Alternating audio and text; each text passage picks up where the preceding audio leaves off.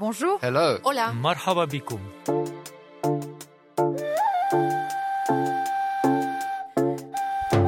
L'eau, c'est la vie. Elle est au commencement de l'histoire de la Terre et du vivant. Avec elle, nos forêts s'épanouissent, nos champs grandissent, et elle permet aussi de produire de l'énergie. 70% de la surface de notre planète, bleue, est recouverte d'eau, mais elle est majoritairement salée. Nous n'avons accès qu'à 1% d'eau douce.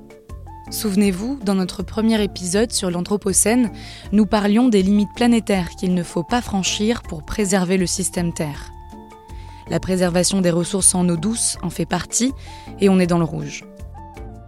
Dans cet épisode de Sur la Terre, en partenariat avec The Conversation, on vous explique comment on en est arrivé là et pourquoi la coopération entre États est devenue essentielle pour surmonter ce problème, puisqu'une fois encore, nous sommes tous interdépendants.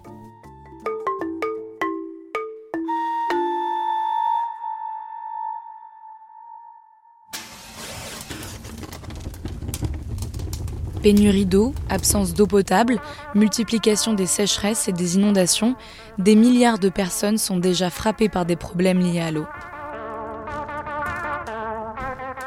En mars dernier, un rapport de l'ONU et de l'UNESCO lance l'alerte et avertit d'un risque imminent de crise mondiale de l'eau.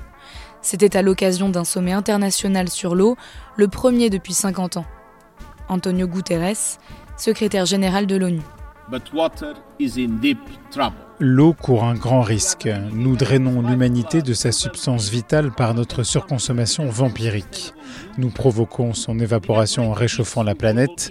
Nous avons brisé le cycle de l'eau, détruit les écosystèmes et contaminé les eaux souterraines. Le mois de juillet a battu des records de chaleur absolue au niveau mondial.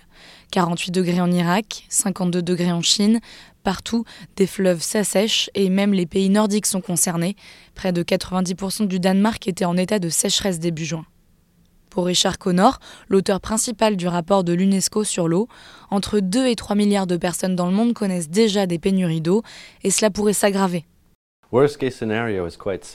Le pire scénario est assez simple. Les populations, des villes ou même des campagnes, ne pourront pas survivre si elles n'ont pas assez d'eau. Il y aura donc un exode. Les gens devront soit déménager, soit mourir.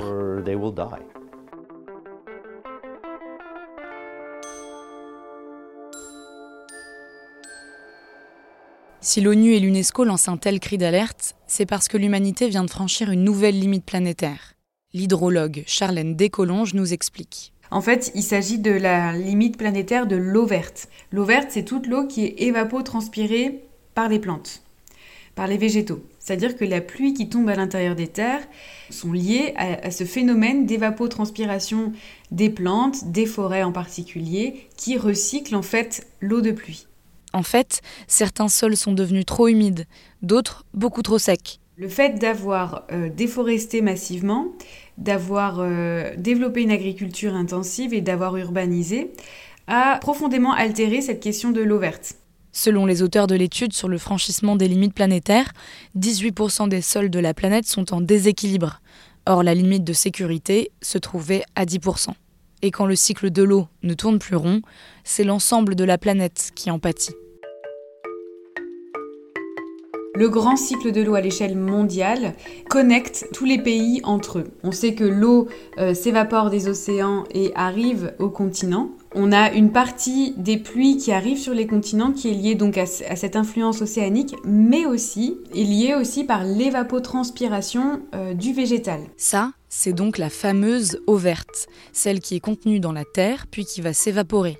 Elle se distingue de ce qu'on appelle l'eau bleue, celle des cours d'eau, et de l'eau grise, les eaux usées. À l'échelle mondiale, le deux tiers des précipitations continentales provient de l'évaporation des forêts. On a pour certains pays une, plus forte influence océanique et pour d'autres des pays qui sont plutôt à l'intérieur des terres comme le Centre-Afrique, comme le centre de l'Amérique latine, comme le centre de l'Europe. Ces pays-là dépendent en fait de l'évapotranspiration des végétaux qui sont dans les autres pays. Donc là, on comprend qu'on est complètement liés, complètement interconnectés. Quand on déforeste l'Amazonie, cela va avoir des répercussions sur les pluies du Pérou. Quand on déforeste au Congo, ça va avoir des répercussions sur les pluies euh, du Nigeria. Une fois qu'on a dit ça, une fois qu'on a posé le fait que euh, déjà le cycle de l'eau ne connaît pas de frontières, eh ben on se rend compte qu'on on aura besoin de se parler, de se concerter pour prévoir euh, et anticiper des crises de l'eau, et ce, encore une fois, indépendamment des frontières administratives qu'on a établies.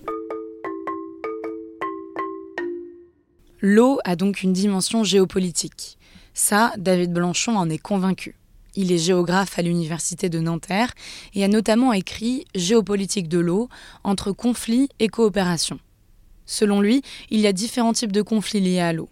L'eau peut être l'objet principal de tension pour accéder à la ressource tout simplement. Elle peut aussi s'inscrire dans le cadre d'un conflit plus large, mais également susciter des convoitises pour son usage dans l'industrie ou l'agriculture. Quand un pays, euh, par exemple comme la Syrie, ou l'Irak ou l'Égypte, euh, dit nous allons manquer d'eau, euh, c'est rarement pour l'eau potable, hein, mais c'est parce que bah, ce manque d'eau va avoir un impact extrêmement important sur l'agriculture. Mais l'eau est également essentielle pour produire de l'énergie. David Blanchon m'a donné l'exemple du barrage Renaissance construit par l'Éthiopie sur le Nil bleu.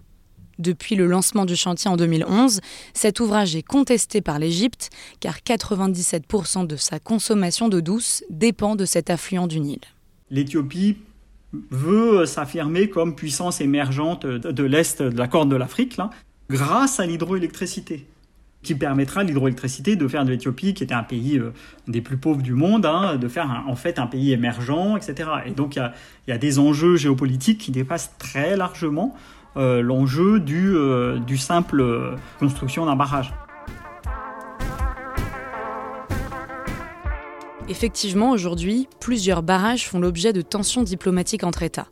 C'est le cas d'un barrage construit sur l'Euphrate par la Turquie qui impacte la Syrie et l'Irak, ou encore les nombreux barrages construits ou financés par la Chine sur le grand fleuve Mekong, essentiel pour les pays en aval comme le Laos, la Thaïlande ou le Vietnam. Et puis il y a aussi le barrage sur le Nil bleu, dont David Blanchon parlait, mais l'Égypte et l'Éthiopie ont finalement trouvé un accord à la mi-juillet. Selon le géographe spécialiste de l'eau, c'est l'issue la plus fréquente. Car la bonne nouvelle, c'est que l'eau étant essentielle, elle force les pays à coopérer. Il y a aussi un autre facteur, les grands barrages notamment coûtent assez cher, c'est des investissements extrêmement importants, et que pour avoir ces financements, notamment dans les pays du Sud, il faut avoir accès aux finances internationales, la Banque mondiale, etc., qui demandent généralement, avant d'investir, qu'on ait un accord euh, avec les pays, enfin voilà, que la situation soit apaisée dans le bassin versant. Mais acter une coopération entre pays prend du temps, demande de longues négociations. L'un des meilleurs exemples est peut-être celui de la gestion du fleuve Colorado entre les États-Unis et le Mexique. Depuis le début du XXe siècle, le fleuve a été régulièrement source de tensions, d'abord sur la répartition de l'eau, puis sur sa qualité, et enfin sur l'environnement et la sécheresse. Et à chaque fois, ils ont trouvé le moyen de s'entendre.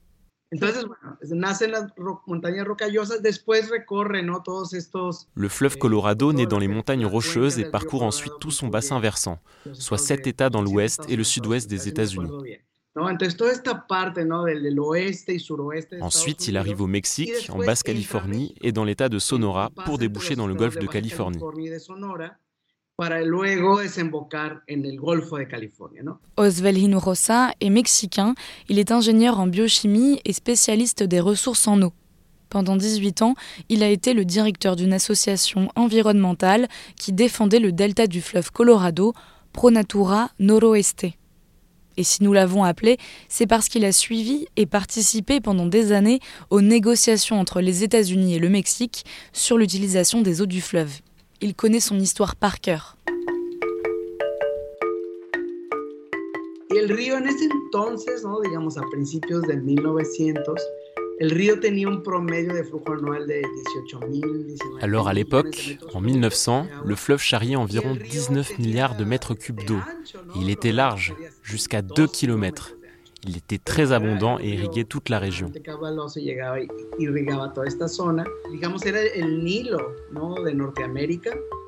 C'était le Nil de l'Amérique du Nord. Les récits de naturalistes racontent qu'il y avait d'incroyables forêts, des marécages à perte de vue, mais aussi tellement d'oiseaux migrateurs, tellement que le ciel en était sombre.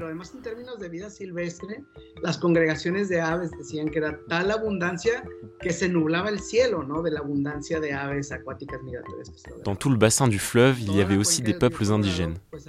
Ils vivaient en parfaite harmonie avec les cycles du fleuve et les marées et pratiquaient l'agriculture et la pêche en tenant compte de ces cycles.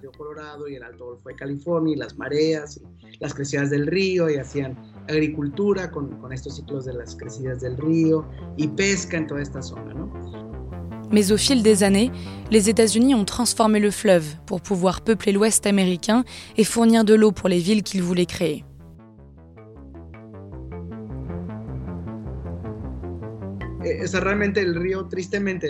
Aujourd'hui, le fleuve Colorado, c'est malheureusement surtout un système, une infrastructure de plomberie et d'ingénierie. Dans tout le bassin, il y a plus de 80 barrages. Au point que le delta s'est presque asséché. Mais ça, on y reviendra plus tard. En tout cas, très vite, le fleuve est géré à la fois par les Américains et par les Mexicains. Les discussions ont commencé au début du siècle et ont abouti en 1944 à la signature d'un traité qui garantissait au Mexique de recevoir 10% du flux. En pleine guerre mondiale, l'Allemagne faisait des avances au Mexique, alors les États-Unis ont cédé. Quelques années plus tard, nouveau rebondissement, nouvelle négociation. Le Mexique se plaint de la mauvaise qualité de l'eau qui arrive du fleuve. Elle est trop saline et néfaste pour ses cultures. Cette fois, on est en plein choc pétrolier et le Mexique actionne un autre levier de négociation.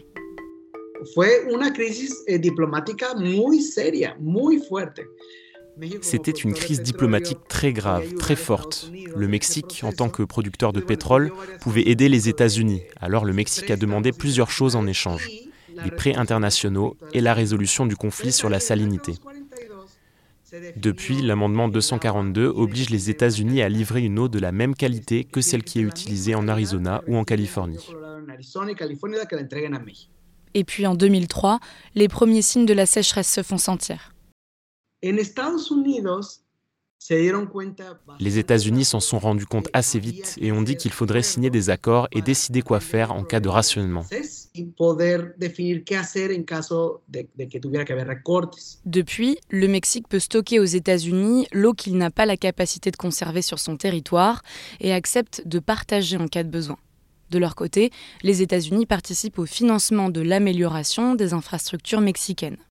Plus récemment, les deux pays se sont mis d'accord pour envoyer de l'eau vers le delta qui s'était asséché, un accord historique qui permet aujourd'hui de faire renaître la biodiversité. Cette histoire qui finit bien ne s'est pas faite toute seule, selon Oswald Hinojosa. Il faut être clair, c'est un processus qui prend du temps. Il faut réunir tous les acteurs qualifiés, des gens qui connaissent le sujet, les questions de gouvernance, de droit, de résolution des conflits. Et il a même fallu du team building. Il y a eu un moment clé. Un voyage dans le Grand Canyon du Colorado. Il y avait des gens de différents secteurs et des deux pays qui étaient ensemble dans des canoës. Je crois que ça a duré dix jours. On était dans un autre contexte que celui des négociations, l'esprit s'ouvre, des relations se créent et on trouve des solutions.